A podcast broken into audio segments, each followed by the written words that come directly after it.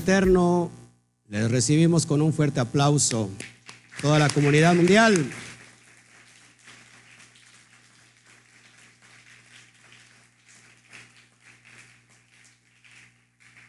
Estamos muy contentos el día de hoy porque nuevamente, después de casi tres meses, volvemos otra vez a donde estábamos en las cartas verso por verso. Entonces, prepárese para recibir hoy. Llega, eh, entramos un poquito tarde, ciertas cuestiones, pero pues ya estamos aquí listos para que todos se conecten. Me voy a meter rápido a mi, a mi, a mi perfil, a mi página de Facebook, para que los pueda yo saludar a todos los que nos empiezan a ver ya ahí. Así que conéctense, por favor, ya estamos listos al aire para que demos inicio a este gran estudio verso por verso. Shabbat Shalom, Norma, qué bueno que ya estás ahí. Saludos y a todas las naciones. Eh, gloria al Eterno, Shabbat Shalom, Estrella Zamora. Entonces, véngase con nosotros, lo esperamos. Estamos en un tiempo muy, muy, eh, muy ad hoc con lo que vamos a estudiar. Eh, hemos estado adorando, ¿se acuerdan? Estábamos adorando la de Abba, Abba, Abba Padre, que mande la salvación, que mande a a Yeshua. Yeshua es salvación, que manda a su Yeshua. Y nosotros esperamos, eh, confiado, lo que dice el segundo de Crónicas 7:14, que si su pueblo en realidad se humilla, cuando es invocado su nombre y que se, y se, se postra y se convierte de sus malos caminos, entonces Él va a producir sanidad para toda la tierra. Y, y esta carta que vamos a ver eh, es muy importante porque habla del famoso arrebato el arrebatamiento. Vamos a ver si el arrebatamiento es bíblico y ahorita lo vamos a ver con todo esto. Shabbat Salón a todos los que están viendo ahí. José Bulmaro Hernández González. Oh, tiene también los apellidos, ¿no? José Bulmaro Hernández González, Shabbat Salón. ¿De dónde nos escriben? Saludos. Así que por favor, venga aquí con nosotros, lo esperamos. Eh, hay personas entre todas las naciones que no tienen dónde congregarse, no porque no quieran, porque no hay lugar, no hay lugar. Ayer me escribió una, una, una hermana de Puebla y me decía que cuánto tiempo se hace de, de, allá para acá. Entonces yo le dije que más o menos como dos horas, ¿no? Y anhela congregarse, anhela congregarse. Y muchos de los que vivimos en la comunidad, pues a veces, a veces nos cuesta trabajo congregarnos. Hebreos 10:25 dice bien claro, no dejando de congregarse como algunos tienen por costumbre. Y vamos a, leer eso para que pongamos un contexto ahí. No, no, no escucho, no, no, no me distraigas. O dímelo este, abiertamente, no se escucha tu voz. Este, vamos a ver Hebreos. Sí, dime, hija. Ah, que pongamos en vibrador nuestros teléfonos. Sí, tiene razón. Es que así con señas no le, no le entendía yo. Mire lo que dice Hebreos para que pongamos el, el contexto, porque a veces se crea un pretexto. Mira lo que dice Hebreos 10, 25. ¿Y para quién es esta carta? Para los hebreos. ¿Qué somos nosotros? Hebreos. No somos judíos. ¿Eh? Tengo unos parientes bien queridos, bien amados, que ahí publicaron ahí en Facebook y todos, todos los parientes de parte de materna están haciendo escarnio y ponen, dice, entiendan, ustedes son indígenas, no son judíos. Así que no digan Shalom, Shabbat, Yeshua, porque ustedes son indígenas. Y todo, toda la cascada de los... Entonces, no somos, eh, y bueno, si, si somos indígenas, ¿por qué nosotros hacemos odio y escarnio? ¿Cómo se le llama eso? Cuando tenemos fobia, discriminación racial. Y bueno, si ustedes son mis parientes, también ustedes serían indígenas. Y gloria al Eterno, ¿qué, qué de pecado sería ser indígena? Lo que, lo que mucha gente no sabe, lo que mucha gente no sabe, que nosotros no somos judíos ni pretendemos ser judíos. Y para la ignorancia de muchos, el, ser judío es una qué? Una tribu de las once tribus restantes. Es decir, de las doce tribus, solamente hay una tribu llamada Judá o Yehuda, y de ahí viene los Yehudí o los judíos. Ahora, nosotros somos hebreos. hay una, eh, una cultura, ¿sí? Una cultura, cultura hebrea. ¿De dónde viene la palabra cultura? Col, Torah. Col, una voz. Torah, instrucción. La voz de la instrucción. De ahí viene la palabra cultura. Mucha gente lo que no sabe, que precisamente la, cultura maya, si no me recuerdo lo que está por ahí, por Tabasco, este, la cultura olmeca, ¿qué me, qué me comentabas ese día? O maya, que, que tienen el lenguaje, muchas palabras igual que al hebreo. Las letras, olmeca.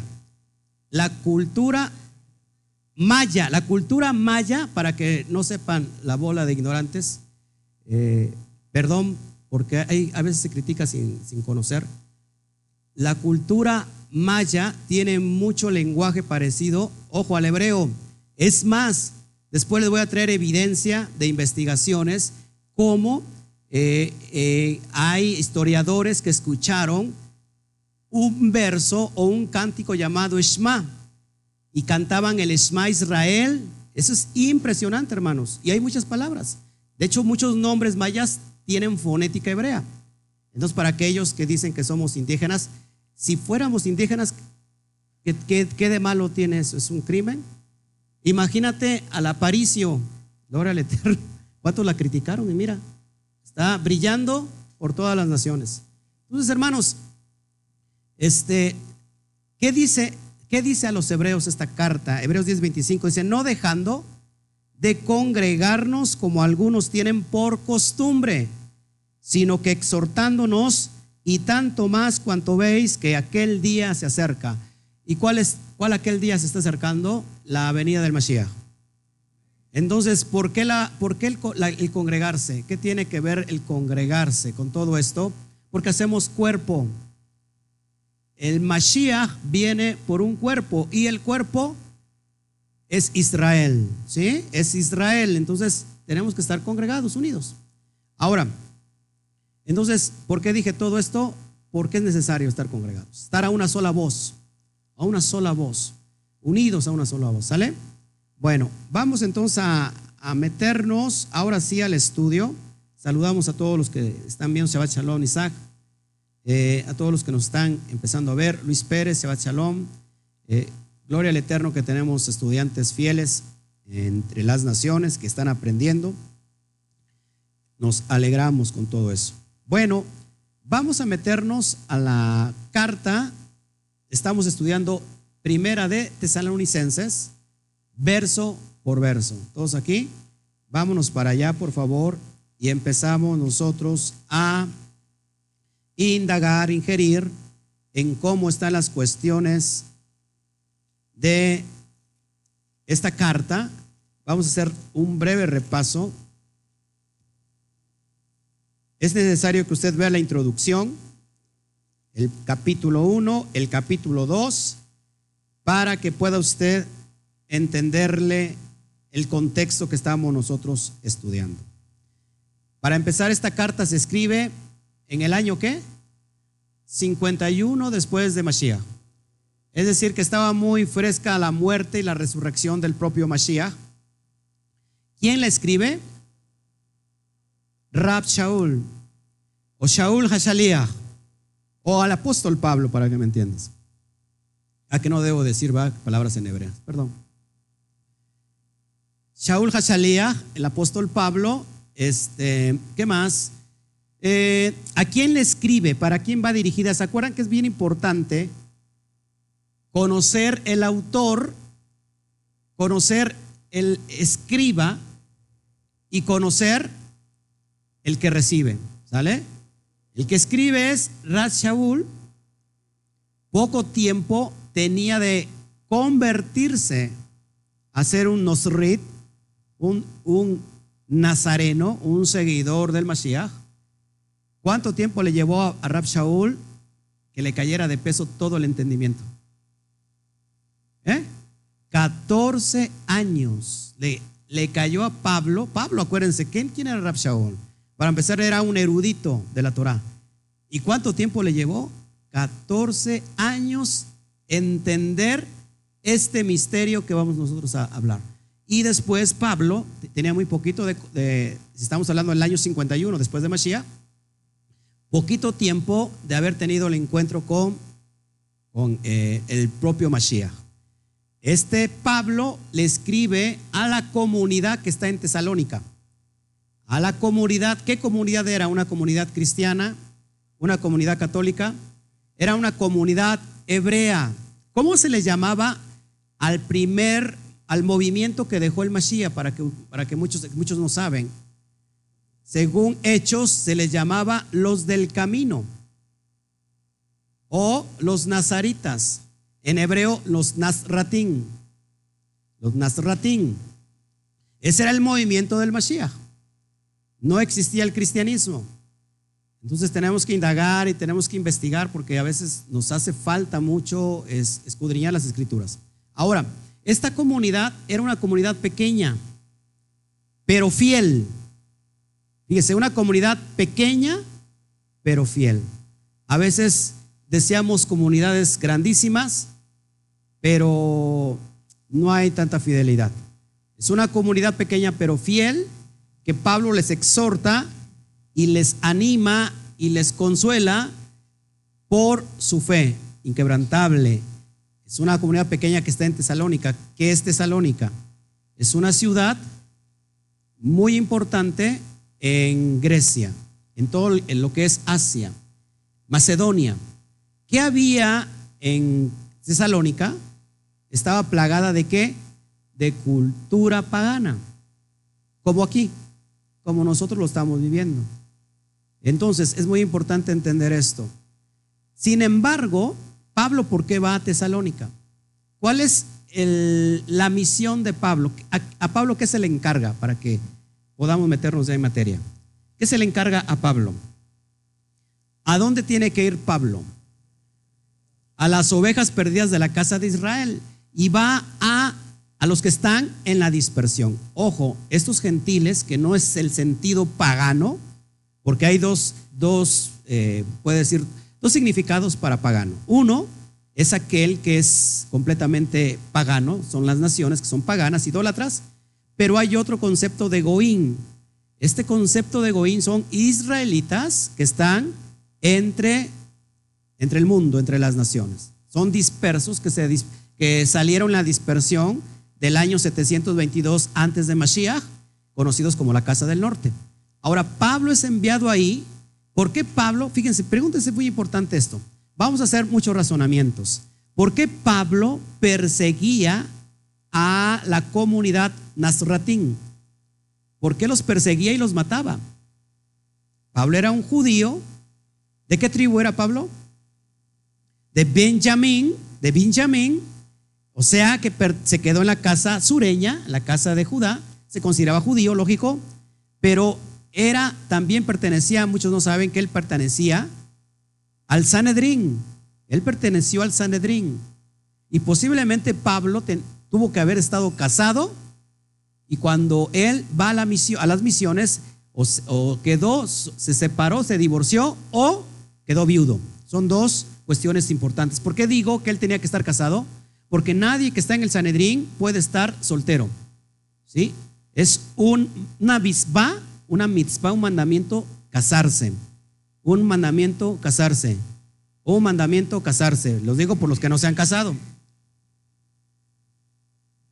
Y Pablo es enviado, fíjese, a los que perseguía. ¿No, le parece impresionante? O sea, Pablo es enviado a los que perseguía y mataba. Y a eso le, le llevó a Pablo entenderlo 14 años. Imagínate todos los conceptos de la Torah. Él se sabía la Torah al derecho y al revés. Todo el Tanaj. Él, era conocedor, era un doctor. Y cuando se le aparece el Mashiach, le lleva 14 años. Y imagínate su, luchando con sus propios pensamientos. ¿Y cómo lo entendió Pablo? Pablo lo entendió perfectamente y fue cuadrando todo porque él conocía toda la columna profética. Por eso vemos a Pablo, vemos a un Pablo completamente con la misma pasión que el Mesías hasta la muerte. Se, fue una persona radical y que ahora daba todo. No importaba que quedara mal con sus, con los, con sus propios hermanos Yehudim. Entonces es en ese concepto que Pablo, y él dice que lo persiguen porque la comunidad llamada el camino o los nazarenos le llaman anatema. ¿sí? ¿Cuál era el evangelio de Rab Shaul? Que por, porque era perseguido por los Yehudim. Ahora, ¿está mal decir que un hombre sea el Mashiach? No, es algo tan natural. De hecho, el pueblo judío espera a su, a su Mashiach y, viene dentro de, ellos. Ahora, ¿cuál, ¿cuál era la persecución que estaba sobre Pablo? Número uno, que Pablo iba a los gentiles, donde los propios judíos decían que los gentiles no tenían herencia. ¿Sí estamos acá? No tenían herencia con el Eterno. Pero a Pablo se le reveló que ahí en medio de esos gentiles había israelitas que se asimilaron y que perdieron toda su identidad. Pero ¿cuál otro concepto es de que se perseguía Pablo? Eso es bien importante. ¿Cuál es la, ahora sí que la esencia poderosa de las Besorot o, del, o como se le llama del Evangelio? ¿Cuál es la esencia? ¿Cuál es la, la, la cima, el punto más importante? Que por eso estamos, tú y yo acá. Y esa carta habla de lo que, de lo que, de lo que es eso. La resurrección. Que el Mashiach resucitó. Murió, pero ¿qué? Resucitó. Ahora, ¿quién no podía entender eso? Que odiaba eso. Hay un grupo muy poderoso, élite, del Sanedrín, los saduceos. Los saduceos decían, no creemos en la resurrección. ¿Por qué? Porque los saduceos eran literalistas. Estaban en la, a ver, en la, en la dimensión del exégesis judía, ¿cuál, cuál es el, el grado de literal? El, el peshat. El peshat. Estaban en ese grado. ¿Qué decía la Torah? La Torah dice, del polvo vienes y al polvo volverás. Es decir, no hay resurrección de muertos. Pablo predicaba la resurrección de los muertos. ¿La, resurrección de los muertos será bíblica? ¿Sí o no? Si es bíblica, es, viene en la Torah, eh, aludiendo a la resurrección, viene sobre todo en los salmos y sobre todo viene en los profetas. ¿Todos aquí? Pablo es perseguido por eso. Ahora, esta comunidad que está creciendo en Tesalónica, muy importante y Hechos lo narra, eh, es a ellos que les envía esta carta. Y esta carta habla, por eso lo que estás viendo en pantalla, Él está viniendo. Él está viniendo. ¿Quién es el que está viniendo? El Mashiach. Esperamos su venida. Y es por eso estamos hoy de pie con esperanza, esperanza. Sabemos que esta vida es trascendental. No vamos nosotros a morir y encarnar en otra alma, porque hay cierta clase de judíos que creen en la reencarnación. Nosotros no creemos en la reencarnación. Porque muchas personas dicen, es que yo tengo sueños de, de, la, o sea, como si hubiera vivido en la antigüedad. O conozco cierta, cierta calle que siempre sale o cierta área que, que donde yo estoy, digo, esto es familiar para mí, ya lo conozco. ¿Quién le ha pasado eso? Bueno, para los que no saben, que en el ADN también van implícitos los recuerdos. ¿Sí? Entonces, muchos le llaman déjà vu. Déjà vu es algo, es una brujería, eso es paganismo. Nosotros creemos en la resurrección. Mashiach resucitó y es ahí donde Pablo va a hablar un poquito o un muchote o es la única parte, aparte hablando de Primera de Corintios capítulo 15, que habla del arrebato. Vamos a ver qué es el arrebato. ¿Cuántos de aquí crecieron o crecimos con la teología del arrebatamiento? Yo creo que todos, ¿no? Yo creo que todos, y, ese era un, punto clave en la fe cristiana. pero vamos a ver enfocado a qué está ese texto. ¿Sale? Lo que vimos entonces, eh, primera de Tesalonicenses, habla del ministerio del propio Pablo en Tesalónica. Después da eh, la explicación por qué está ausente de la iglesia, de la comunidad. Y el capítulo 4, vamos a hablar de la vida que agrada Elohim. Capítulo 4, de la vida que, que agrada a Elohim. Si nosotros queremos agradar al Eterno, vamos a ver cómo tenemos que agradar. Amén. Usted está muy callado. ¿Verdad que está alegre o está contento? Hace frío. ¿Ya está empezando a sentir calor o no? ¿Verdad que sí? Bueno, yo los veo después de las vacaciones, ya la, la, ¿cómo se llama? La asistencia empezó a aumentar. Yo creo que algunos se fueron de vacaciones a Tesalónica y fueron a investigar a ver si es cierto lo que dice eh, el pastor, ¿verdad? A ver, no nos estará mintiendo y se fueron a Tesalónica. Mientras no se vayan al mundial, todo está bien. ¿eh? Se va Chalón, Jafé de Scott. Ya lograron conectarse. Gloria al Eterno. Qué bueno, qué bueno. Tenemos, queremos ir para Jafé de Scott, queremos ir para Nicaragua. Es más, eh, lo anuncio, queremos hacer como una pequeña gira en, en el, ¿cómo se le puede decir en esa zona después de México? la zona de El Salvador, Guatemala, Nicaragua. De Centroamérica, una pequeña gira donde podamos llevar eh, estas Besorot por medio de conferencias. Así que, hermanos, júntense y nos ponemos de acuerdo para ver qué hacemos allá. Es necesario que salgamos y llevemos el mensaje como Pablo lo llevó. Amén. Bueno, entonces nos metemos en el capítulo 4 verso 1, para que podamos ir entendiendo, ¿sale? No sé si hay alguna, antes de continuar, si hay, si hay alguna duda sobre esta carta, ya para meternos en materia. ¿No? No, no tiene duda porque a lo mejor no lo ha, ni ha estudiado la, la carta, ¿no? Vamos para allá, capítulo 4.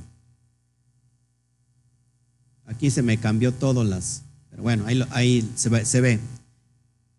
Dice, por lo demás, hermanos, os rogamos y exhortamos en el Adón, Yeshua, que de la manera que aprendisteis de nosotros como os conviene, conduciros y agradar a Elohim, así abundéis más y más.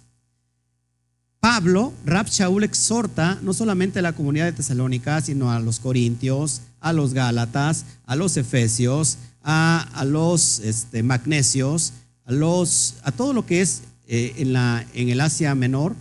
Este, Magnesia es una ciudad del Asia Menor. Muchos se rieron porque dijeron, ahora está, ¿no? Magnesios pertenecen a Magnesia, es una ciudad del Asia Menor.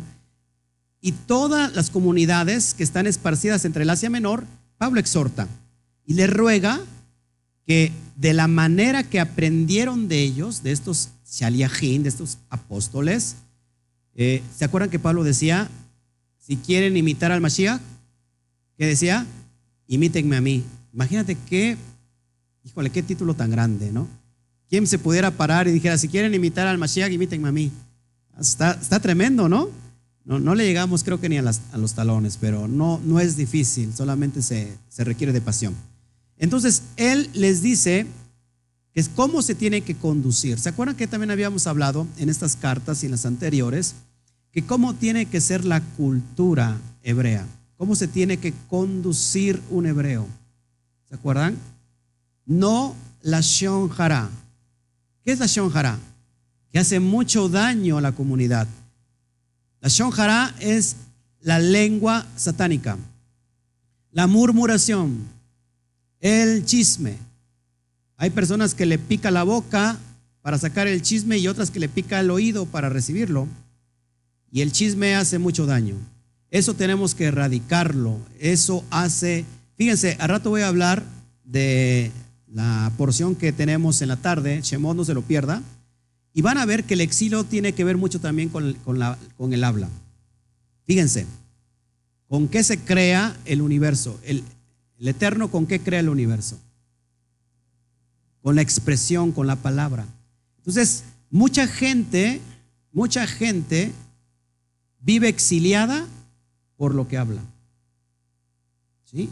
Entonces, es muy importante, rato lo vamos a ver. Entonces, el Leshon Hara, la, lengua demoníaca, el chisme, la, ¿cómo se puede decir? La, la murmuración se tiene que quitar, se tiene que acabar, hermanos. Eso nos hace mucho daño. Eh, las contiendas, las borracheras, porque la comunidad de Corinto, ¿se acuerda? Que se embriagaba en el Shabbat. O sea, es permitido tomar un cierto clase de vino, pero ¿qué pasaba con estos que se embriagaban? Y dice Pablo que no, que no este, hierren, o sea que, perdón, que erren, así se dice, erren, que ni los afeminados, ni los borrachos, ni los maldicientes, ¿qué más? ¿Ni los qué? Ni los idólatras, ni los hechiceros, ni los homicidas, ni los miedosos heredarán el Malhut Chamaín. Entonces, hermanos, es bien importante erradicar todo esto. Y Pablo lo enseña con creces. Acuérdense que Pablo fue perseguido también dentro de la propia comunidad, porque había cierta parte de Corintio, de la comunidad de que estaba en Corinto, que no creían que él era un, apóstol, un enviado. ¿Por qué no creían que, él era, no era genuino? Porque no es, él no estuvo del Mashiach, no estuvo cerca del Mashiach, porque él, lógico, a él se le aparece Mashiach, ¿no? No, era, no estuvo con él, por eso no lo, no lo, no lo aceptaban. Él, él es criticado también. Pero Pablo se, se maneja de acuerdo a lo que está escrito en la Torah. Por eso dice Pablo, los exhorta que se tienen que conducir de acuerdo a todo lo establecido en la Torah. Si nosotros nos conducimos de acuerdo a lo que está establecido en la Torah, hermanos, estamos dando al blanco. ¿Todos aquí? ¿Se acuerdan que Pablo decía, me he convertido en su enemigo por decirles la verdad? O sea que no solamente, hermanos, eh, todos los que están siendo llamados para ser pastor y los que nos están viendo, es muy importante esto. Pablo, o sea, tú vas a ser perseguido y vas a hacerte de enemigos por decir la verdad, por decir cómo se tiene que comportar una persona dentro de una comunidad. En una comunidad hay mitzvot, hay reglas impuestas por el hombre o impuestas por el Eterno impuestas por el Eterno, porque tenemos una instrucción de leyes y normas. ¿Sí? Si la persona no se ajusta a, lo, a la ley y a la norma, a la Torah, pues no puede permanecer.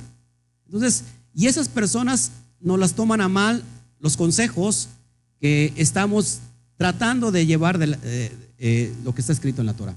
Entonces, mucha gente se convierte en enemigos. ¿Qué ha pasado con el ministerio? El, ministerio, después de que el Eterno usa para bendecir a muchos, pues muchos de esos se convierten ahora en enemigos del ministerio. Pero a muerte es impresionante, eso se da como, como muy marcado. Entonces yo siempre digo como Pablo, me he hecho su enemigo por decirles la verdad. Entonces hermanos, es, la verdad es dura, pero ¿qué pasa con la verdad? La verdad nos hace libres. Amén. Entonces Pablo le dice, tienen que vivir de acuerdo a como nosotros les enseñemos. ¿Y qué dice? Y abundéis más y más. O sea que no hay pretexto. No sé si me explico. Y yo les exhorto, hermanos, también, y me exhorto a mí, que abundemos en eso. Hace un rato estábamos en, una unidad hermosa, bonita, en un ejad, donde que el Eterno nos enseñe en realidad a ser una familia integral, una comunidad integral. Así como la analogía que tenemos de nuestro cuerpo, no podemos sacar nuestro corazón. ¿A cuántos les cae gordo el hígado? A veces el hígado, unas personas son bien higaditos, ¿no? No por eso lo sacamos. Imagínate que tú digas, voy a sacar el hígado porque me cae bien gordo. Te vas a morir. Necesitamos el hígado. Necesitamos a toda la, la diferente personalidades que se encuentran en una comunidad. Te aseguro que no vas a encontrar otra personalidad como la del Chío, como la de Chío. ¿no? Aunque Chío está convirtiendo a las demás, entonces ahí sí respetamos su personalidad, pero que no me convierta a las demás, porque si no, ya imagínate, nos echa a perder La comunidad. Y todos aquí tenemos diferentes caracteres. ¿No? Te aseguro que no hay otro como, como Alberto. No hay otro igual. Se rompió el molde cuando se hizo Alberto. Y así sucesivamente, todos somos necesarios, todos, ojo, pero no somos indispensables. Amén. Entonces, sigamos creciendo en esto, hermanos. Abunden más y más cada día. Versículo 2. Porque ya sabéis qué instrucciones os dimos por el Adón Yeshua. ¿Cuáles serán las instrucciones del Adón Yeshua? ¿Qué? La Torah, la palabra. De hecho, la palabra instrucción en hebreo es Torah. ¿Por qué, no, ¿Por qué nosotros a la Biblia le decimos Torah? Porque toda la Biblia, de pe a pa, es una instrucción. Y, y el eterno, perdón, Mashiach, la instrucción que dio fue guardar la Torah. Juan 5, perdón, Mateo 5, 17 dice que él no vino a abrogar la ley y los profetas, sino vino a cumplirla, vino a enseñarla cómo se debe de hacer. En Juan, en Juan 5 también dice que si ustedes no creen a lo que está escrito en la ley, a la ley de Moisés, tampoco pueden creer en él, en el Mashiach. ¿Por qué? Porque Moshe escribió del Mashiach. No sé si me explico. Entonces, las instrucciones son claras. Si usted tiene dudas qué hacer con su vida, ¿cuántos de aquí tienen ciertas dudas de decir qué camino debo de tomar? O sea, ¿qué? Porque si yo voy con el pastor, el consejo que me va a dar no me va a gustar. Porque mucha gente no quiere escuchar o bien mucha gente quiere oír lo que quiere escuchar. Y entonces mucha gente no viene porque le piensa, a ver si es que el pastor es muy, es muy santurrón. No, el pastor es muy, ¿qué, cómo, se, ¿cómo se llama? Muy legalista. perdón, ay. No, no soy legalista. Vamos a aplicar la Torah. Entonces mucha gente dice, pues mejor no voy, por pena, y va con el hermano que a lo mejor no está bien preparado y no está fuerte en la fe, oiga hermano, fíjese que yo tengo esta situación, ¿qué hago? No, pues hazle así, a mí me, a mí me funcionó. Entonces, si tiene usted una disyuntiva de qué hacer o qué no hacer, ¿cuál es el manual? Para que, y si usted no quiere venir a mí, ¿cuál es el manual? La Torah. Ven, vaya al manual y diga, ah, bueno, acá dice que este, esto se tiene que hacer así. Entonces, las instrucciones que dejó el Adón Yeshua son las mismas instrucciones que dio Rab Ojo aquí, Verso 3. Pues la voluntad de Elohim es vuestra santificación. Escuche esto, por favor. La voluntad del Padre es que nuestra santificación, que nos apartemos de fornicación. Y no solamente estamos hablando de la fornicación sexual, tú fornicas cuando eres idólatra. Tú fornicas cuando pones en el lugar que le corresponde al Eterno otra cosa, inclusive a tus propios hijos, a tu, a tu esposo que tú lo ves bien guapo y lo ves esbelto y bello, bello, bello, y está, bueno, el, amor es ciego, ¿no? el amor es ciego, pero tiene que ver con todo, con todo aquello que es adulteración, inclusive la propia palabra. Muchas personas que pueden ser honestas, muy honestas, pero honestamente están equivocados. Eh, yo escuché, hace un rato estábamos viendo un, eh, un, video, ayer un video de música cristiana, donde dice, Padre, muéstrame tu voluntad, ya has llamado mi atención, aquí estoy para obedecerte. Y están adorando, pero resulta que, pues, que no lo obedecen. ¿Dónde está la voluntad del Padre? En la Torah está escrita cuál es la mejor profecía que podemos tener. ¿Qué dice, dice Pedro, Simón Kefa? Tenemos la profecía más segura. ¿Dónde está? Escrita en la Torah. Entonces no tenemos, hermanos, que, que andar adulterando. Y dice, el propósito de todo esto es la santificación. ¿Qué hemos entendido por santificación? Apartarse, vivir tamín. ¿Qué es tamín? Íntegro, íntegro, sin leudar, que sea íntegro. La verdad no se puede ¿cómo se puede? Diluir, porque la verdad es pura. Una vez más, la verdad no se puede diluir porque la verdad es pura. A rato le voy a enseñar a multiplicar la verdad. Se lo enseñé el miércoles. A ratito en la tarde les voy a enseñar a multiplicar la verdad. Y va a ver que la verdad nunca cambia. Es impresionante la numeración de las letras hebreas. Ahora, dice también, ¿qué, dijo el propio Mashiach a, a sus seguidores? Sean kadosh, como vuestro Padre es kadosh. ¿Se podrá ser kadosh o no kadosh? Claro que sí. Y, vemos que esa, esa, expresión lo toma de, Levítico 11, que está hablando en cuestión de qué? De la comida. O sea que hasta en, las cuestiones de la comida, nosotros podemos vivir de una manera kadosh. Es decir, apártense de la asimilación, porque ustedes estuvieron asimilados durante mucho tiempo, dice Pablo, apártense de esa asimilación para ahora servir solamente a un solo Elohim. Dejen de ser idólatras, dejen de ser de servir a muchos dioses. En Grecia, ¿cuántos dioses había? Había demonios para todo. Demonio para todo. Todos los días un demonio. Todos los meses un demonio. Todo, todo tenía que ver con demonios, demonios aquí, demonios allá. Acuérdate que en ese, en ese momento el que reinaba sobre el, imperio griego, que ya estaba extinto por Alejandro Magno, cuando murió, ¿quién gobernó? Roma. Ayer hablaba yo del panteón romano. El panteón romano son todo el culto idolátrico, de todos los dioses que están en el panteón. El único que no pudo entrar ahí fue Mashiach. Porque él resucitó. Entonces, ah, inclusive muchos paganos, eh, por ejemplo, eh, el, emperador eh, romano, cuando conquista Judea, le dice a los judíos, ¿y dónde está el, Dios? ¿Dónde está su Dios? Porque lo queremos incluir.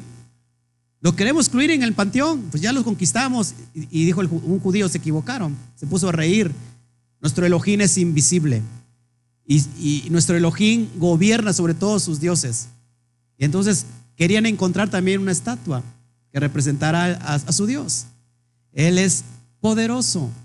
Entonces, es en ese contexto que, que, nosotros tenemos que santificarnos, de vivir apartados para Él. Ahora servir a un solo Elohim, regirnos no por la constitución humana, no por la constitución política del país, que estés lógico que tienes que ¿cómo se llama?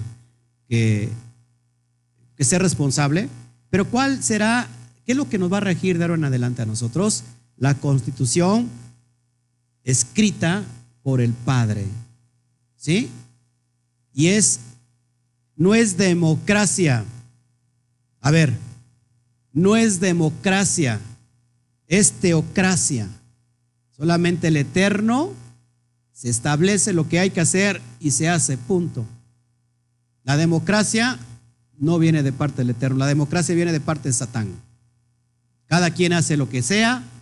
Ya empezamos con la, libertad de género, ¿no? La ideología de género. Espero que nuestro hermano, ya le estoy haciendo mucha, mucha promoción al hermano, bueno, ¿de quién diré? Esperamos que nuestro hermano Juan no quiera ahora hacer este, una cámara de filmación, ¿no? Y hay que respetarlo, güey. Ya estamos en esa ideología de género, hermanos. Eso no es de ahorita, ¿eh? eso viene desde tiempo atrás. Y que nos apartemos de fornicación. La fornicación es pecado contra tu propio cuerpo. El que fornica contra su propio cuerpo peca. Porque, a ver, ¿cuántos pueden dilucidar esto? ¿Por qué la fornicación es pecado contra nuestro propio cuerpo? porque el cuerpo es el templo del Ruach. Y aparte, fíjate, la transferencia de espíritus, mucha gente no cree eso. Fíjense, póngame tantito atención. Fíjense, cuando una persona fornica, es decir, tiene actos sexuales con otra persona, ya sea que ésta esté casada o no esté casada. Cuando está casada se llama adulterio. Cuando esta persona tiene relaciones sexuales, la persona con la que tiene, sea hombre o mujer, bueno, en este caso, porque también hay actos sexuales entre hombres, es una abominación, toda la carga espiritual que tiene esa persona la transmite.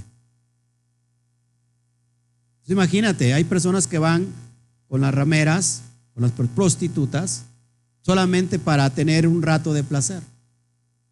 ¿Y qué pasa? Que todo, si la persona, es, la prostituta es, es, está en la brujería, en la hechicería, es idólatra, todos esos espíritus se transmiten. Contra su propio cuerpo peca. hermanos, por eso tenemos que estar muy conscientes. ¿Creen que tengamos tentaciones en la vida? Todo el mundo tiene tentaciones. Pero, ¿será el, pecado la tentación? La, la, tentación está ahí. ¿Qué es, ¿Qué es pecado? ¿Qué sería pecado caer en esa tentación? No sé si me explico. ¿Estamos claros? Verso 4 que cada uno de nosotros sepa tener su propia esposa en santidad y honor. Ah, ahí va para los maridos. Que cada uno de vosotros sepa tener su propia esposa en santidad y, y honor. Acuérdense que también habla Pablo sobre las relaciones maritales. En otras cartas lo hemos tratado, sobre el hecho sin mancilla. Sea el hecho sin mancilla nosotros como esposos podemos obligar a las esposas a hacer lo que a nosotros se nos hinche la cana en cuanto a la relación íntima. No, no se puede. No se, puede, no se permite. Bueno, hay, niños acá. Bueno, pero no se, no, se, no se permite tener intimidad inapropiada. Antinatural. ¿Sí se me explicó? Yo sé que muchos de los varones acá no saben nada de eso, ¿no? Pero este, bueno, no se puede hacer eso. Tenemos que tener a nuestra esposa en santidad y honor, y honor, honorable, honorable sea nuestra esposa. Porque la esposa es, en este caso, es la imagen del hombre. ¿Quién es la cabeza en el matrimonio? El esposo. Por eso es necesario casarse. Pero la mujer queda sublevada. La mujer es el cuello, el que sostiene la cabeza. Entonces, la mujer no puede ser cabeza y el hombre no puede ser cuello. Porque si no le dice mano, cuello.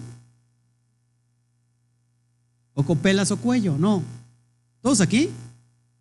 Ya se empezaron a enojar los, los, este, las, mujeres, las maridas. Shabbat Shalom, Juventino, gloria al Eterno. Salúdeme, por favor, así estamos muy quietos, muy, muy, muy quietos. Todos aquí tengamos a nuestra esposita en honor. Tratemos a la mujer, dice Pablo, como un vaso frágil. Pero resulta que a veces el frágil es el hombre, ¿no? ¿Se acuerdan que la mujer es considerada el sexo débil? Yo creo que muchas veces al revés, ¿no? Muchas veces al revés. El débil es el hombre. El hombre, la mujer nunca está detrás del hombre, porque detrás de un gran hombre hay una gran mujer. Eso es una mentira. Al lado de un gran hombre está una gran mujer. Aplausos, mujeres.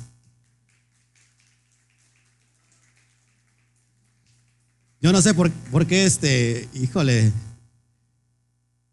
alguien volteó así a ver así como que así. Como el exorcista casi casi.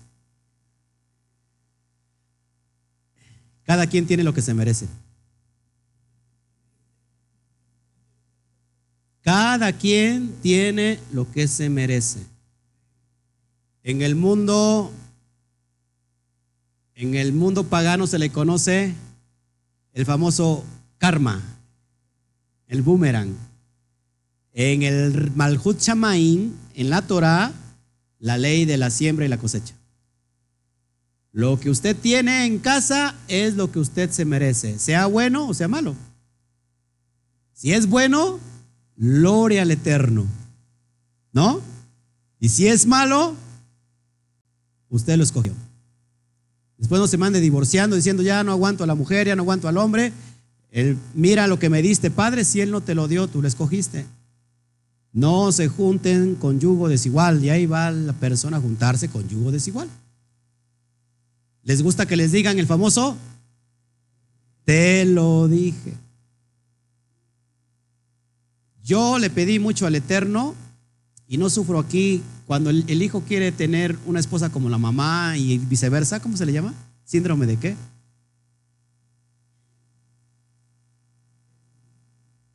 No, hay un síndrome, ¿no? Yo le pedí a mi padre, a mi abacadosh, que cuando me diera una mujer que fuera fiel como mi madre. Y me la mandó. Poco rejega, ¿no? Pero gloria al Eterno, fiel. ¿Saben que el amor, hermanos, a Jabá tiene que ver con la fidelidad? Amor es fidelidad. Es una fidelidad. Eso es amor. Una persona que ama realmente no puede ser infiel. No solamente con su esposa, no solamente con su pareja, sino con, con su entorno. La infidelidad es sinónimo de, de, mal agradecimiento. Una persona mal agradecida va a ser infiel. No sé si me explico. Y mucha gente, desgraciadamente, en la comunidad, no hablo, no hablo de la local, estamos hablando en toda la, si el cristianismo se da y venimos a esta a esta comunidad supuestamente restaurada y vemos que todavía está muy fuerte, que la gente tiende a ser mal agradecido, a ser infiel, sin, sin tener ningún porqué. Porque una cosa que tú, que tú respondas a una agresión y digas, bueno, yo no puedo estar permitiendo, ¿cómo se puede decir?, maltrato. Y otra cosa que determinadamente la persona, no importa que, que hayan sido buenos contigo, está determinado siempre el Yetzer Hará. ¿Qué es el Yetzer Hará? La mala inclinación. Shabbat Shalom, Pastor Roe Cisneros, desde Guatemala. ¿Todos aquí? Entonces tengamos a nuestra esposa en santidad. Verso 5. No en pasión de concupiscencia, como los gentiles, acá dice como los paganos que no conocen a Elohim. No en pasión, la palabra eh, concupiscencia es la palabra griega epitumía, que significa concupiscencia, concupiscencias, deseos, deseo, anhelo, apasionado, lujuria. Es decir, no en pasión. Fíjese cómo está el contexto con su esposa, ¿eh? Que a la esposa la tengamos que en santidad, en honor, dice, no en pasión. La palabra pasión que utiliza aquí, el strong griego, no con hambre de lujuria porque el esposo ve a la esposa como, como símbolo sexual. Parece el, el marido gallo, ¿no? Más gallo quiere pisar por aquí, por allá, y ve a su esposa como un gran filetote, ¿no? Mi amor puede decir, yo, ¿cuánta carne? Yo chimuelo. ¿No? Sobre todo cuando termina el Shabbat, dicen algunos, ¿no? Ya terminó Shabbat, jejeje. Ya. Entonces, hermanos, muchos, muchos nos reímos y muchos se ríen porque así, así pasa, ¿no? Ya parece, este, híjole, no se lo puede quitar al marido de encima, ya atrás, atrás, atrás, atrás, atrás, ¿no? Tengamos mucho cuidado. Dice Pablo, no con esa hambre de lujuria. ¿Quién hace eso? Los gentiles, los paganos que no conocen a Elohim. Hermanos, estos nos reímos, pero mucha gente que vino a este lugar y viene restaurada, fíjense, hay en el mundo, entre el mundo gentil, eh, para que haya una relación sexual entre la pareja, tienen que poner películas pornográficas. Ponen pornografía para que se estimulen. Ese es una puerta a la fornicación, al adulterio, a que sea la persona, ¿cómo se dice cuando la persona no se mide y anda teniendo relaciones por aquí? Por promiscua, la promiscuidad. Y eso es real, hermanos. Hay personas que se excitan poniendo películas pornográficas. Eso es satánico, demoníaco, porque estás manchando el hecho de tu matrimonio que tiene que ser kadosh sagrado. El padre no, eh, ¿cómo se? No, eh, ¿cómo es la palabra? Eh, bueno, permite la relación íntima entre los esposos. Él no prohíbe, pero lo permite siempre y cuando sea bien, sin mancilla. Amén. Él no se enoja de eso, pero tengamos cuidado que no seamos como los gentiles. Excepto los Shabbats y las fiestas Kadosh, lógico. Y también dice Pablo que, que hay un tiempo para que oren juntos y en ese tiempo de ayuno y oración que se aparten de tener relaciones íntimas. Hasta que haya que, hasta que hayan terminado, ¿no? De, ese, de ese momento de oración y de ayuno, entonces júntense para que no se no pequen, para que no se quemen. Y dice Pablo a las, a las que están solteras, cásense para que no pequen, ¿no? Y si no, mejor quédense como están, porque se me hace que a Pablo le fue también mal. Si no, quédense como están, quédense así como yo, o sea, porque Pablo era eh, tenía el don de qué? De continencia. Es decir, yo, Pablo podía estar sin tocar a una mujer. Igualito que Juan, es, Juan eh, tiene el don de continencia, ¿no? Más o menos. Bueno, pero ese es un don. De ahí, de ahí se saca mal interpretado porque los, los papas, los, sacerdotes católicos tienen el don de continencia, entre comillas, y obligan a la mujer a tener igual don de continencia llamadas monjas, ¿no? Que al fin de, cuentas, ¿cómo terminan estas personas? Muy mal, en fornicación. Exactamente. Entonces la palabra, la palabra pasión significa eso, ¿no? Tenía yo ahí hambre por la lujuria.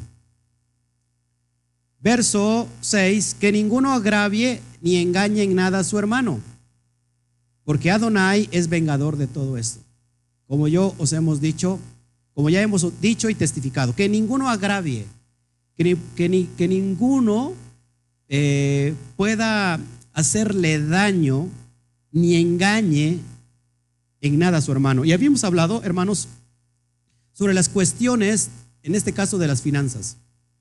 Mucha gente entre la propia comunidad le hace un favor al hermano y terminan perdiendo hasta la amistad. Porque la persona se enoja cuando le cobras. Yo lo que, lo que eh, ¿cómo se llama? Recomiendo, como Pablo lo decía, que mejor dé una sedacá. Una sedacá. ¿Qué es hacer sedacá? Hacer justicia al hermano que está en pobreza.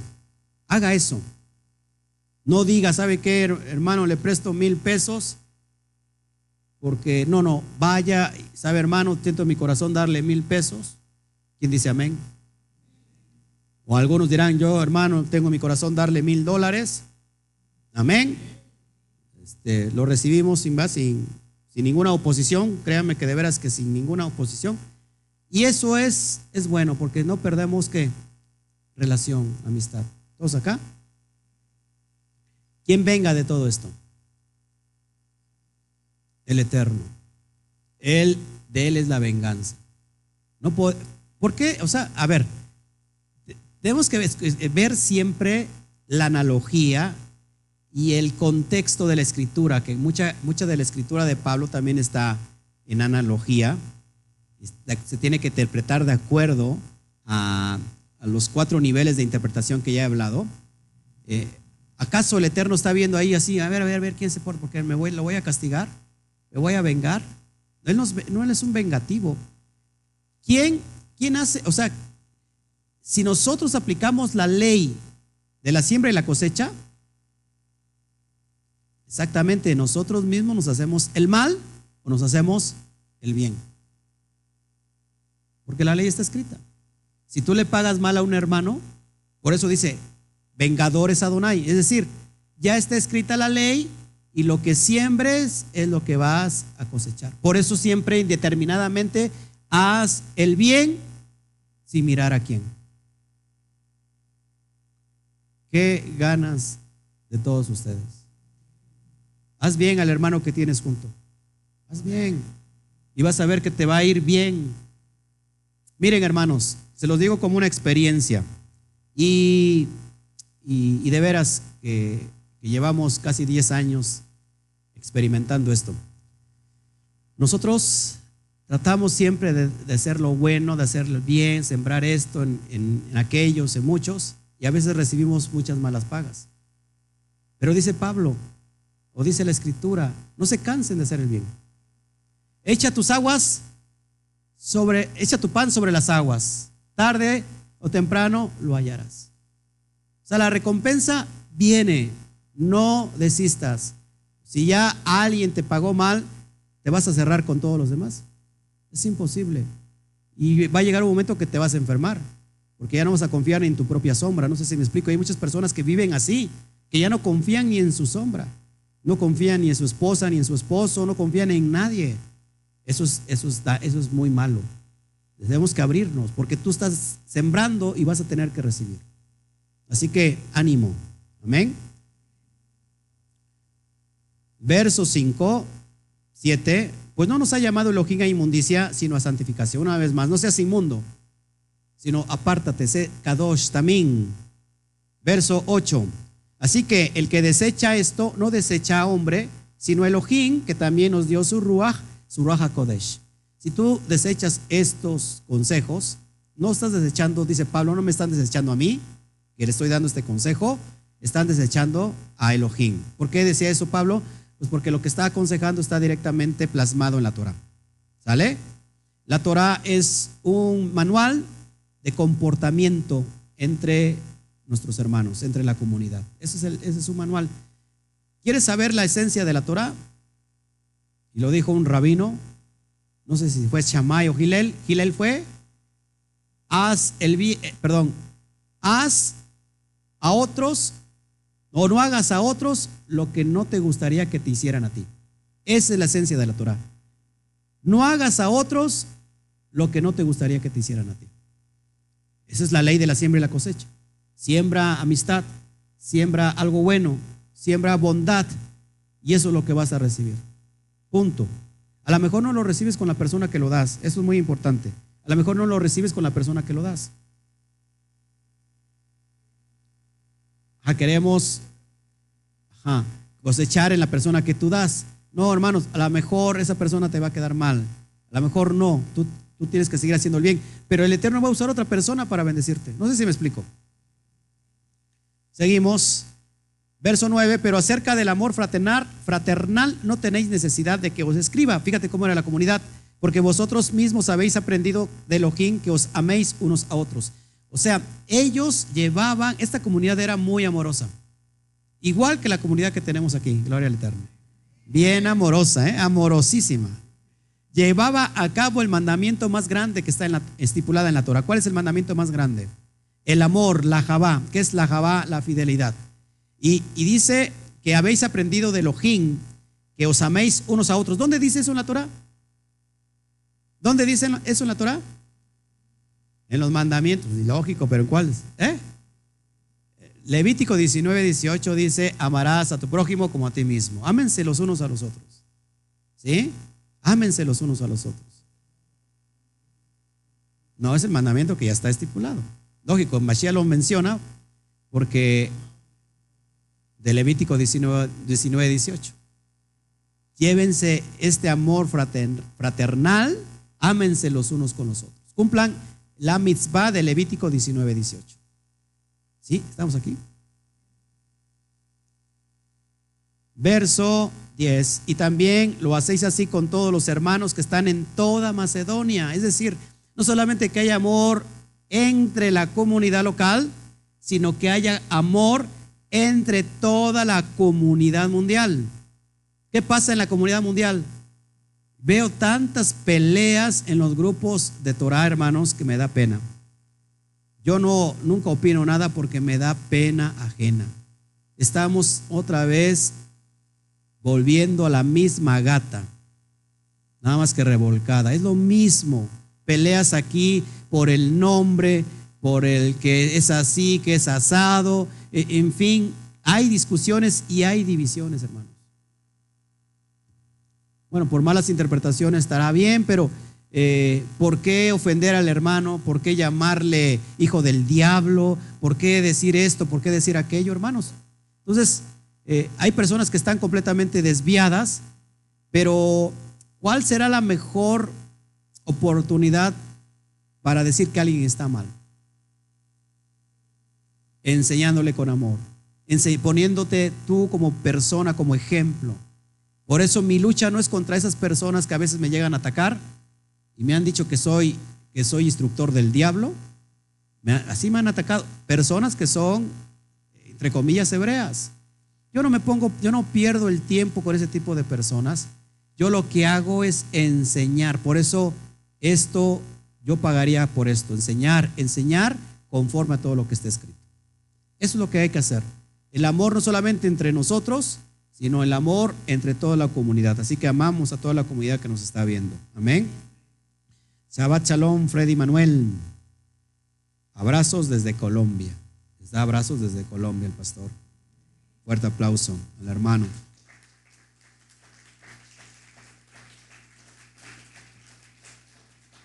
Gloria al Eterno. Verso 11, que procuréis tener tranquilidad y ocuparos en vuestros negocios, trabajar con vuestras manos de la manera que os he mandado. Ocuparos de vuestro negocio. Hay personas que no todas son llamadas para servir, o todas son llamadas para servir en cuestión de la comunidad, porque todos aquí tenemos manos y pies, tenemos que servir. Me estoy refiriendo que no todas tienen un llamado específico al ministerio, no sé si me explico. ¿Qué tal si todos fuéramos aquí pastores? Pues no, había haber audiencia, ¿no? Y a si ahora me toca a mí. El, el, hermano, el hermano Pablo, el hermano este, Toño ya está pidiendo su diadema, que si ya llegó, quién sabe qué. Entonces, imagínate que todos fuéramos pastores, ¿no? Todos hacemos una función en la comunidad. Pero dice Pablo, si Pongan eh, apego, perdón, ocúpense de su negocio. Es decir, Pablo, hermanos, a veces, como Pablo era criticado, lo que hacía Pablo era vender talitot o talit. Hacía talits y los vendía entre la comunidad para que no fuera cargo entre los hermanos. Pero acá resulta que entonces tú quieres vender esto y ya te llaman estafador de la fe, vividor de la fe. Y por ahí anuncio anuncio a toda la comunidad que ya está, va a estar lista en esta semana todo el Sefer Bereshit de las Parashot. Todas las 12 Parashot de Bereshit lo vamos a tener en un libro digital donde usted por una, una ofrenda de amor puede descargar esos recursos invaluables que lo va a tener ahí y, vamos a estar tratando. Hay muchas personas que me están pidiendo Biblias físicas, Torah, eh, Torah este, Humash, eh, Tanaj, este, físico, Vamos a conseguir este, todo eso y lo, vamos a, vender, porque lógico, pues, también eso tiene un precio. Pero vamos a tratar, todos nuestros recursos son gratuitos. Ojo, todos nuestros recursos son gratuitos, pero no significa que no tengan valor. Son invaluables, es otra cosa, pero hay agradecimiento. Entonces, todavía está vigente hacer terumá, hacer sedacá, ofrendas de amor, porque el ministerio tiene que crecer. El ministerio mucha gente no sabe y piensa que solamente nos ponemos aquí bien bonitos y ya transmitimos y ya. Su persona, la persona que estás viendo ahorita, yo no tengo un trabajo, mi trabajo es estudiar, impartir la Torah. No tengo ningún trabajo. Lo mismo que Pablo, y Pablo decía que no le pongas bozal al güey que trilla. Llámeme güey si quiere, pero no me ponga bozal. ¿Sí? Entonces, avanzamos, pero todo cuesta. Las redes sociales, eh, las plataformas, por ejemplo, para que ustedes tengan en audio todos los, estudios gratuitos, los puede usted bajar de forma gratuita eso a nosotros nos cuesta. El internet, ahorita la luz, la lenta del local. Entonces, hermanos, los viajes, necesitamos, y, aparte expander esto, porque gente está pidiendo comunidades, que haya comunidad de CAMI o de Instituto Torah en otros países, pero se necesitan recursos, hermanos. ¿Dónde vienen los recursos? De su buen corazón. Así que nosotros no vivimos de la fe, vivimos para la fe. Es diferente. Amén. Seguimos adelante. Verso 12, a fin de que os conduzcáis honradamente para con los de afuera y no tengáis necesidad de nada. Una vez más, a fin de que se, se conduzcan, ¿qué? Honradamente para con los de afuera, es decir, den buen testimonio.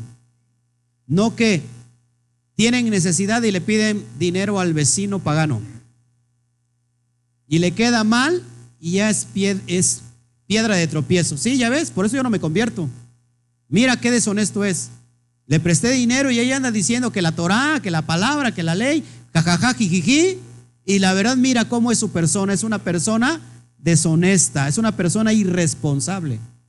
O sea, para que no tengan necesidad de nada, Pablo dice, póngase a trabajar. No pidan nada a la comunidad gentil. Porque había problemas en Corinto, ¿se acuerdan? Que ya se estaban demandando, fíjense, entre los propios hermanos iban a las cortes romanas.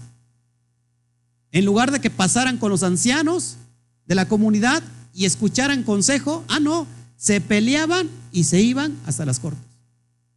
Eso le da pie a la gente de fuera que seamos que piedra de, tropiezo. No hagas eso, por favor. Ayudémonos entre nosotros mismos, hermanos. Ayudémonos. Yo, eh, el Eterno puso en el corazón de mi esposa y me lo pasó, que cada Shabbat hagamos, hagamos sedacá, una ofrenda especial sedacá para algún hermano que está aquí. Cada semana le demos algo a un hermano que está, lógico, un hermano que, está siendo fiel ¿no? Porque ni modo que le mandemos a los hermanos que, ni, no son fieles y ahí les mandemos, ¿no? Personas en la comunidad que están creciendo y apartar una, una ofrenda, una sedacá y decirle, hermano, ¿sabes qué? La comunidad hoy te quiere bendecir. Y con eso quedamos también todos bendecidos. ¿Qué le parece? Seguimos adelante. Verso 13. Tampoco queremos, hermanos, que ignoréis acerca de los que duermen para que no se pongan tristes como los otros que no tienen esperanza. A ver, aquí tenemos dos conceptos para los que duermen. Unos, un concepto es para aquellos que están haciendo apostasía. ¿Qué es, es el contexto de dormir? En la cuestión de la Brit Hadachá. Number one, aquellos que están haciendo apostasía. Una persona que se está distrayendo de los asuntos de la Torah. Los que duermen. Es decir, los que están ignorantes, los que están, eh, ya se distrajeron con las redes sociales y todo el, todo el día viven con su celular, hasta el baño van con su celular. Van a la cama con su celular y ahora están así, no con su dedo. Cualquier parecido con la realidad, mera coincidencia. Con el trabajo, con los apegos, todo eso es, hermano, apostasía. ¿Por qué? Porque te está distrayendo de caminar en, eh, lo que está trazado por la Torah. Esos duermen. Es otra analogía también de los que están muertos. O sea que ser apóstata es igual que un muerto. Entonces, dice, tampoco queremos, hermanos, que ignoren acerca de los que duermen, es decir, en este caso también de los que están muertos, para que no se pongan tristes como los otros que no tienen esperanza. ¿Cuáles otros no tienen esperanza? ¿Eh? Los incrédulos, pero también del grupo de los judíos, los saduceos. Esos no tienen esperanza. Esos dicen, ¿sabes qué? Vienes a la, a la tierra y mueres. Punto. Así que solamente tienes una vida, vívela, vívela, disfrútela. Y dice Pablo, si es eso, si ese es el caso, pues comamos, bebamos, que mañana vamos a morir. Lo dicen Corintios. No, hermanos. ¿Qué dice la, qué dice la palabra? ¿Qué dice Pablo, perdón? Los que no tienen esperanza. ¿Nosotros tenemos esperanza? Por supuesto. Y, y ahorita nos vamos a entrar en el tema del arrebato. Porque si creemos que Yeshua murió y resucitó, así también traerá Elohim con Yeshua a los que durmieron en él. Es decir, va a hablar del contexto de la segunda venida del Mashiach. Cuando venga Mashiach, resurrección de muertos, de todos los muertos que dice que qué? De los que murieron en él, de los que durmieron en él, que es un, alguien que, que murió en él. Alguien que estaba guardando los pactos. La resurrección de los Kadoshim, de los santos. ¿Todos aquí? Bueno, seguimos adelante, porque eso es importante lo que viene. 15, por lo cual os decimos esto en palabra del Adón, que nosotros que vivimos, es decir, aquí esto que está, este texto que está hablando, que va a hablar Pablo, es de la boca del Mashiach. Es revelación directa del Mashiach. Por lo cual os decimos esto en palabra del Adón, es decir, del Rabí Yehoshua, que nosotros que vivimos, que habremos quedado hasta cuando, hasta la venida del Mashiach, no procederemos a los que durmieron. No, ¿qué dije? No precederemos a los que durmieron, perdón. Estoy emocionado.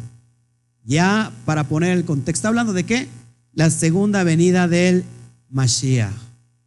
Y esta carta, hermanos, yo creo que es para este tiempo y este momento. Por eso le he puesto la carta, Él viene. Amén. Él viene. Es para este tiempo y es para este momento. Seguimos adelante. Verso 16, porque el Adón mismo, el Mashiach mismo, con voz de mando, con voz de arcángel y con trompeta de Elohim, descenderá del Shamaín y los muertos en el Mashiach resucitarán primero. Ojo aquí, ¿qué fecha nos está hablando esto?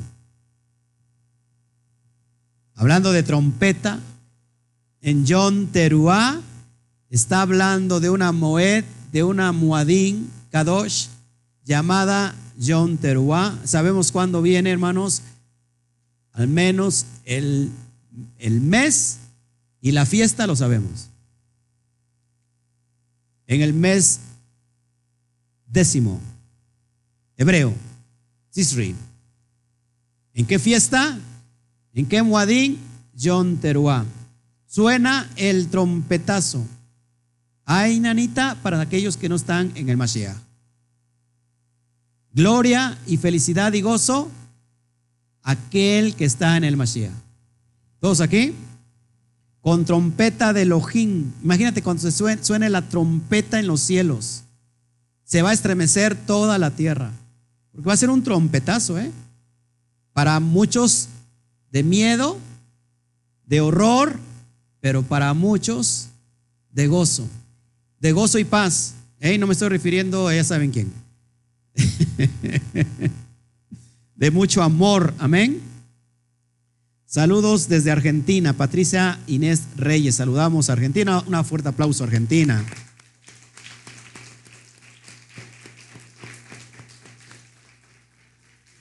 Amamos a los argentinos. Mira lo que dice Primera de Corintios. Vamos a ver esto. Ah, pero antes de leo el verso, el verso 17. Y aquí vamos a hablar del arrebatamiento, hermanos. Dice, luego nosotros los que vivimos, los que hayamos quedado, seremos arrebatados juntamente con ellos en las nubes para recibir al Adón en el aire. Y así estaremos siempre con el Adón. De aquí nace, de, esta, de este pasaje, de este versículo, nace la teología del arrebato. Para empezar, la palabra arrebatados o arrebato en el griego es harpasó, harpasó, que quiere decir aprovecho, arrebato, obtengo por robo, obtener algo por robo. Es como el secuestro. La pregunta que yo les hago, y quiero que quede bien claro, ¿acaso el Mashiach es ladrón? Va a venir como ladrón en la noche, ¿eh? pero ojo, para, van a ver para quién va a venir como ladrón por la noche. El Mashiach viene por su pueblo. ¿Le pertenece o no le pertenece? Creo que pagó el precio justo. Por eso se le exaltó a lo sumo y se le dio el Shem sobre todo Shem. Ahora, no puede robar algo que le pertenece. No puede secuestrar algo por la fuerza, porque le pertenece. Vamos a ver el contexto, hermanos. Escarpazo quiere decir aprovecho, arrebato, obtener algo por robo. Vamos a ver esta porción, era en Primera a los Corintios. Acompáñame, por favor. Primera a los Corintios. ¿Ya se está sintiendo calor o son mis nervios? Bueno, los viejitos siguen teniendo frío. Los jóvenes estamos sudando. Ah. Primera a los Corintios 51, 52. Fíjate cómo dice ahí, que está hablando precisamente del mismo contexto. He aquí les digo un sot. He aquí les digo un sot. He aquí les digo un misterio, dice Pablo. Por eso tenemos que nosotros saber interpretar de acuerdo a los cuatro niveles de interpretación. Primero los Corintios 15, 51, 52. ¿Ya lo tienen? Me espero para que, ya vamos a terminar. Prometo hacerles un estudio bien profundo sobre el arrebato. Vamos a ver a quién va a separar, a quién va a quitar primero. Hay una parábola que va a separar los cabritos de las ovejas. Va a separar, a quitar primero a quién? Al trigo o a la cizaña. Viene a quitar primero el, la cizaña y curiosamente deja el trigo. Vamos a ver esto muy importante. ¿Ya lo tienes? Dice, aquí os digo que un misterio. La palabra misterio es un sot, es decir, algo que se le revela de propia mano del Mashiach a Pablo. Aquí les digo un misterio, no todos dormiremos, es decir, no todos vamos a morir, pero todos seremos qué? Transformados. Apúntelo por favor ahí. La cuestión del arrebato tiene que ver con la transformación. Yo pensé que iba a decir amén. Con la transformación. Dice, en un momento, en un abrir y cerrar de ojos, a la final trompeta, porque se tocará la trompeta, y los muertos serán resucitados, incorruptibles, y nosotros seremos, una vez más, transformados. Porque es necesario que esto corruptible, está hablando del cuerpo, se vista de qué? De incorrupción. Y esto mortal se vista de inmortalidad. Y cuando esto corruptible se haya vestido de incorrupción y esto mortal se haya vestido de inmortalidad, entonces se cumplirá la palabra que está escrita, sórbida es la muerte en victoria. Se los, se, los eh, interpreto. Este misterio, este sop, se lo revela directamente el Mashiach. Esto no está escrito en la Torah. Esto no está escrito en la Torah. Wow, todo el mundo se quedó callado. No está escrito en la Torah, al menos de una forma directa. Está en Sot. Este misterio se lo revela el propio, Pablo, el propio Mashiach. Que muchos que estemos en vida, como en este tiempo, yo lo estoy deseando, por eso digo que Él viene. Esta generación, yo lo creo así, muy fuerte en mi corazón. Y si no, usted se quedará para ser testigo de eso. Yo antes ya me iré arrebatado, Ah, no, no es cierto. Yo creo que esta generación es la que va a sufrir más, pero es la que va a ver la victoria de cómo la muerte es vencida. En estos tiempos, y hay muchas señales que se está cumpliendo, estábamos eh, en la profecía de Ezequiel capítulo 37, después viene de 37, viene 38, que estamos viendo ya la guerra de God y Magog. Se están anunciando rumores de guerra, pero todavía no es el fin. Todo lo que profetiza Daniel, eh, todo lo que profetiza Johanán en, el libro de revelaciones, hay muchas señales. Pero yo creo que esta generación no va, no va a morir. Dice Pablo, les digo un misterio, que muchos que están en el Mashiach y que están vivos, vamos a ver la venida del Mashiach y no vamos a morir. La palabra es, vamos a ser transformados. Y eso es lo que está dando sentido aquí en Tesanolicenses, en 1 Tesanolicenses capítulo 4, versículo 17. Vamos a ser transformados juntamente con ellos en las nubes. Y aquí la palabra hay que entender el, el lenguaje, la expresión idiomática, porque muchos estamos pensando, ay, seremos alcanzados en las nubes. Y por eso viene la idea del arrebato. Porque como vamos a ser alcanzados en las nubes, ¿cómo ponen la, figura, las, fotografías o las que van hacia arriba? Porque van a ser alcanzados en las nubes. Y mucha gente se pregunta, bueno, ¿vamos a volar como los ángeles o cómo le vamos a hacer? Eh, vamos a ver el lenguaje de la Torah. Con eso voy a terminar. Fíjense. Vamos para allá. La palabra nube, nubes, hace referencia a multitudes. Nube es para describir una multitud. ¿De dónde saco yo la relación? De Hebreos 12.1. Fíjese lo que dice Hebreos 12.1. Por tanto, nosotros también teniendo en derredor nuestro tan grande nube de testigos, grande nube de testigos, despojémonos de todo peso y del pecado que nos asedia y corramos con paciencia la carrera que tenemos por delante. Entonces vamos a ser transformados, hermanos, juntamente con toda la multitud de creyentes.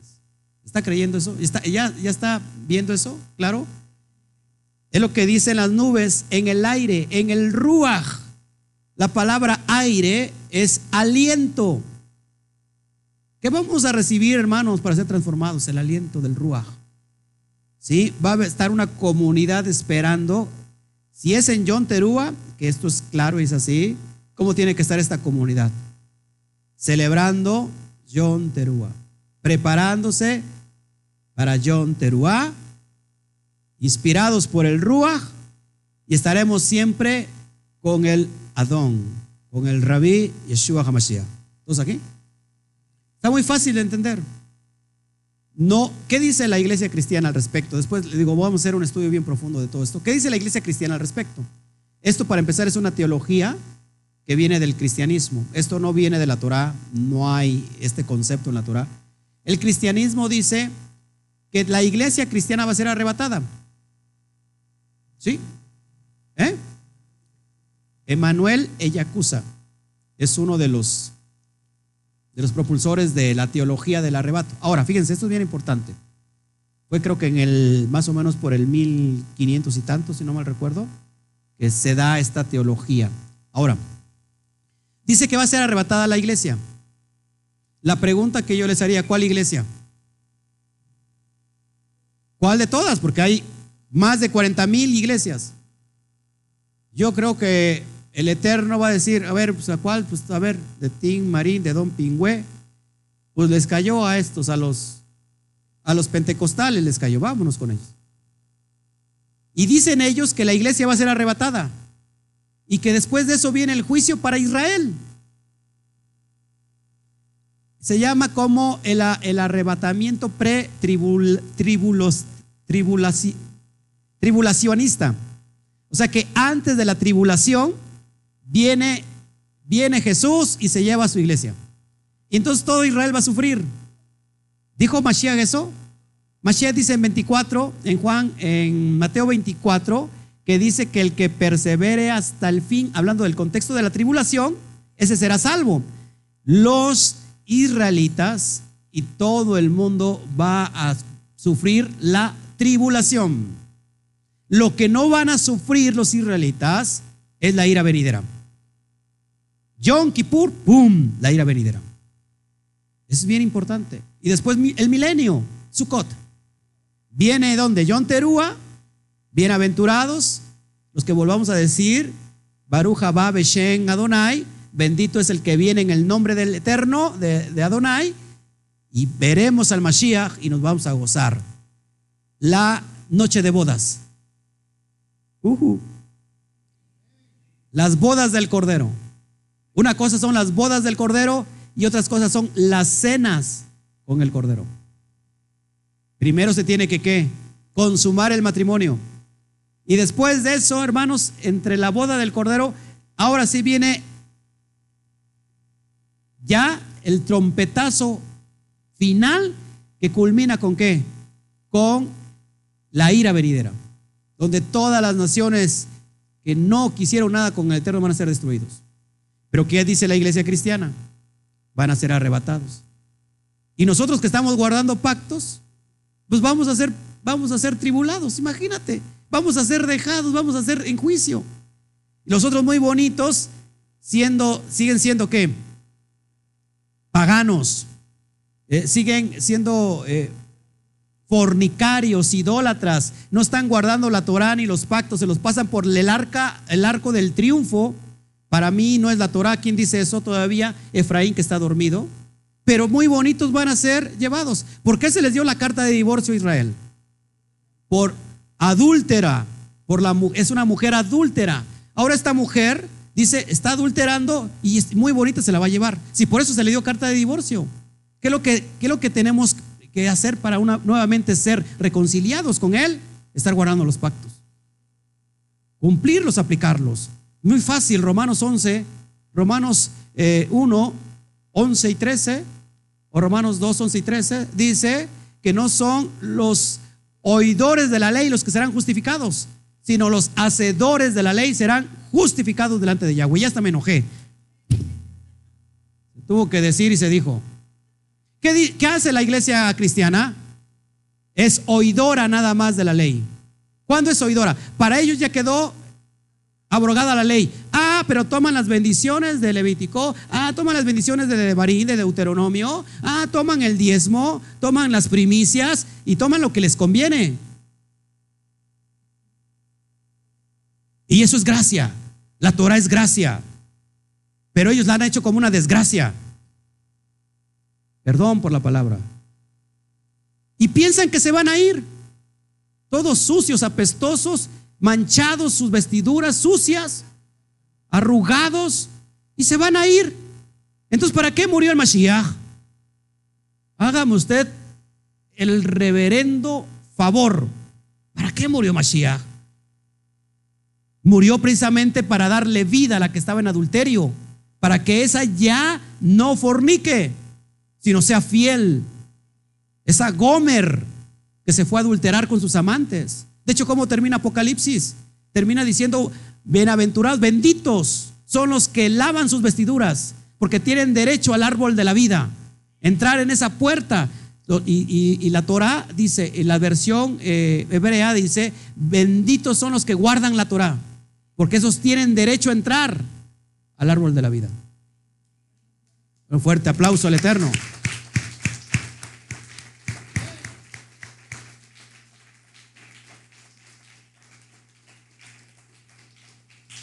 Shabbat Shalom, Jenny Barreto. Perdón, perdón, este, como que, me, emocioné mucho.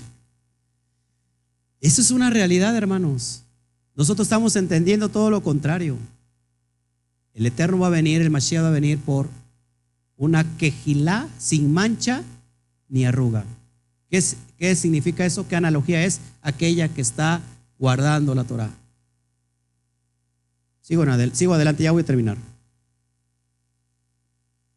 Aire, fíjate la palabra aire de el Strong griego 1519 es la palabra ei, eis, que significa a o adentro, indicando el punto alcanzado o al que se ha, se ha entrado, de lugar, tiempo, propósito, resultado. Es decir, cuando el Eterno venga, seremos transformados junto con toda la multitud que está siguiendo las enseñanzas del, del Mashiach, y vamos a recibir al Eterno en dónde? ¿En dónde vamos a entrar? En, en ese lugar, en esa atmósfera espiritual, en lo que Pablo está refiriendo en, en 1 Corintios capítulo 15. Así de fácil, hermanos. Tenemos que entender los textos de la Torah. No se pueden eh, interpretar literalmente. ¿Estás de acuerdo conmigo? Todos los textos se tienen que interpretar no solamente de forma literal, tenemos que pasar por las, por las demás transiciones. ¿Acuerdan que sigue después de Peshat? ¿Eh? Remes, alusión, el Derash, y terminamos con el Sot. Todo eso, hermano, para eso están esos niveles de interpretación. Amén. La palabra arrebato en hebreo es natsal. El natsal. Esta palabra en hebreo significa libra, librar, librarle para rescatar, entregar, liberación. ¿Qué nos está diciendo entonces la palabra arrebato? Que seremos liberados, que seremos libertados. ¿No sé si estás conmigo? Seremos libertados, seremos transformados por medio de la liberación del Mashiach que trae a todo su pueblo de Israel. ¿Qué va a pasar? Va a unir, va a unificar esa división que se dio, casa del norte y casa del sur, y los va a unir y se va a cumplir la profecía completa de Ezequiel 37. Uniendo a esos dos palos. ¿Estás conmigo? Eso es lo que significa, hermanos. No hay, no hay otra cuestión ahí. Y bueno, después vamos a hacerle un, un estudio más profundo sobre esta cuestión. Y terminamos con el verso 18.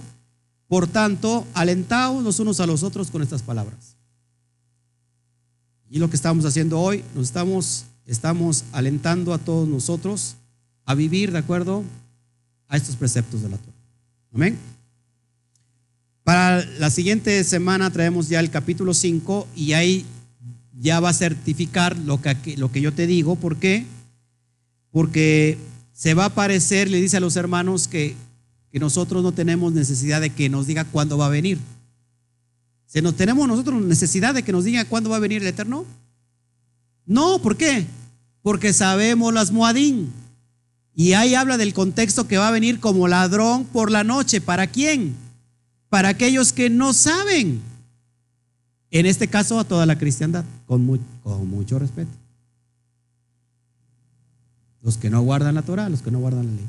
Amén. Bueno, pues eso es lo que yo quería entregarles el día de hoy. No sé si haya preguntas ya para irnos. Nos quedan cinco minutos para despedirnos.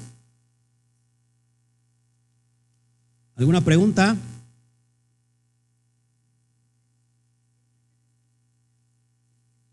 Bueno, la carta va dirigida a la comunidad que está en Tesalónica. ¿Qué comunidad? Una comunidad hebrea, lógico. Pablo no está hablando a cristianos, ¿eh? ¿Cuándo se, inició el cristianismo?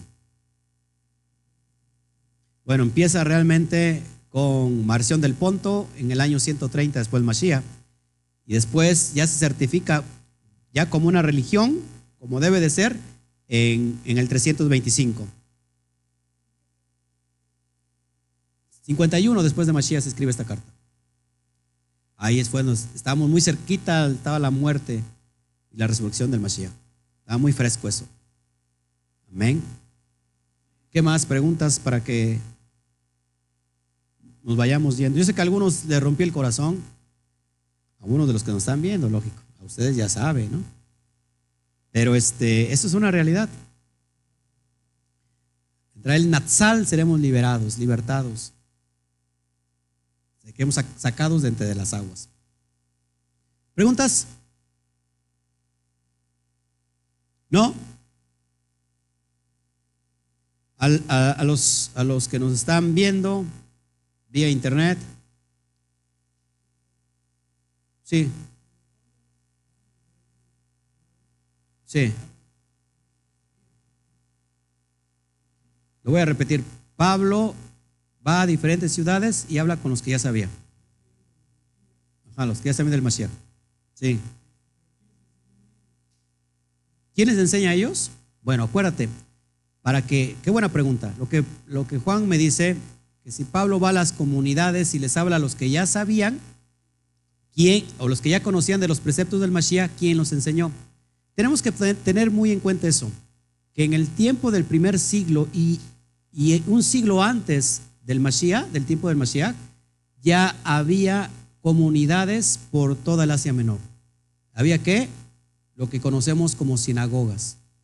Desde, desde tiempos antiguos, acuérdate que, que la dispersión, la asimilación también de Judá, de los judíos, muchos judíos se fueron a lo que conocemos en, el área de Egipto, que, empiezan ellos a, ¿cómo se llama? Asimilarse, que pierden el idioma también judío, que pierden el hebreo, y es cuando mandan a interpretar o traducir la Biblia, el Tanaj hebreo al griego. Tenemos la Septuaginta. Bueno, estos, judíos que viven en la dispersión, entonces ya había comunidades en el tiempo de Rab Shaul por todas partes en el Asia Menor. En Tesalónica es la excepción que no había en ese, había una sinagoga. Entonces todos estos gentiles que son israelitas, que traen la sangre hirviendo por la Torah como nos pasó a nosotros, son los que se empiezan a acercarse a las comunidades judías porque les llama la atención todos los asuntos de la Torah. Entonces, cuando Pablo viene, porque si te das cuenta, mucha, el, primer viaje misionero de Rab Shaul va a comunidades judías. Es decir, va a lo que son las sinagogas que ya están establecidas y por eso viene la, la explicación que yo les di, que había judíos y había que prosélitos. Y aparte había prosélitos de la puerta, ya existían comunidades. Entonces lo que Pablo viene es enseñar la Torah. ¿Quién dirigía en ese tiempo las comunidades? Pues judíos, rabinos. ¿Qué venía a hablar Pablo? La Torah. ¿Por qué lo dejaron entrar a Pablo? Si Pablo trajera un, mensaje diferente a la Torah, ¿tú crees que un rabino lo, lo, iba a dejar pasar a predicar? ¿Qué es lo que venía a predicar Rab Shaul? el Mashiach, a, Yeshua como el Mashiach eh, prometido en la Torah. ¿Y cuál era el problema aquí? Que él decía, ¿saben qué? Ustedes que están hasta allá atrás, que todavía están en proceso de conversión, si ustedes están en el Mashiach, cierta, ciertamente el linaje de Abraham son y herederos según la promesa. Entonces, ese era el mensaje de Rab Shaul. Entonces, muchos ya estaban conociendo como Cornelio. Cornelio era un Ger Cornelio era un, un, aunque era un romano, era un soldado romano, se iba y se, eh, y se iba a una comunidad judía donde estaba recibiendo el mensaje. Por eso cuando es enviado Pedro a ver a, Cornelio, se derrama el Ruach HaKodesh. ¿Por qué? Porque estaba ya él conocedor de estos preceptos. Entonces, muchos de esos judíos no son judíos, perdón, no son gentiles paganos que no quieren nada con, el, con, la Torah. Pablo no iba y les hablaba, por ejemplo, como, hace, como, hacen, como hacíamos nosotros los cristianos. Vamos allá a convertir a medio mundo. Pablo no les convertía, no les hablaba a medio mundo. Pablo les, les hablaba la Torah a aquellos que, que eran los dispersos entre las naciones. Y normalmente los que estaban ya en comunidades. ¿Cuál era la diferencia? Traía una diferencia de mensaje, no, solamente la diferencia era que aceptaran al Mashiach, al, a Yeshua como el Mashiach. A mí se me reveló, decía Pablo, y ese es el Mashiach que estamos esperando. Es lo que es el mensaje de Pablo. por eso mucha gente ya conocía. Y mucha gente se empezaba a acercar a Rab Shaul por lo que él predicaba. Acuérdense que él fue a predicar a Atenas también. Y lo quiso hacer por su propia fuerza.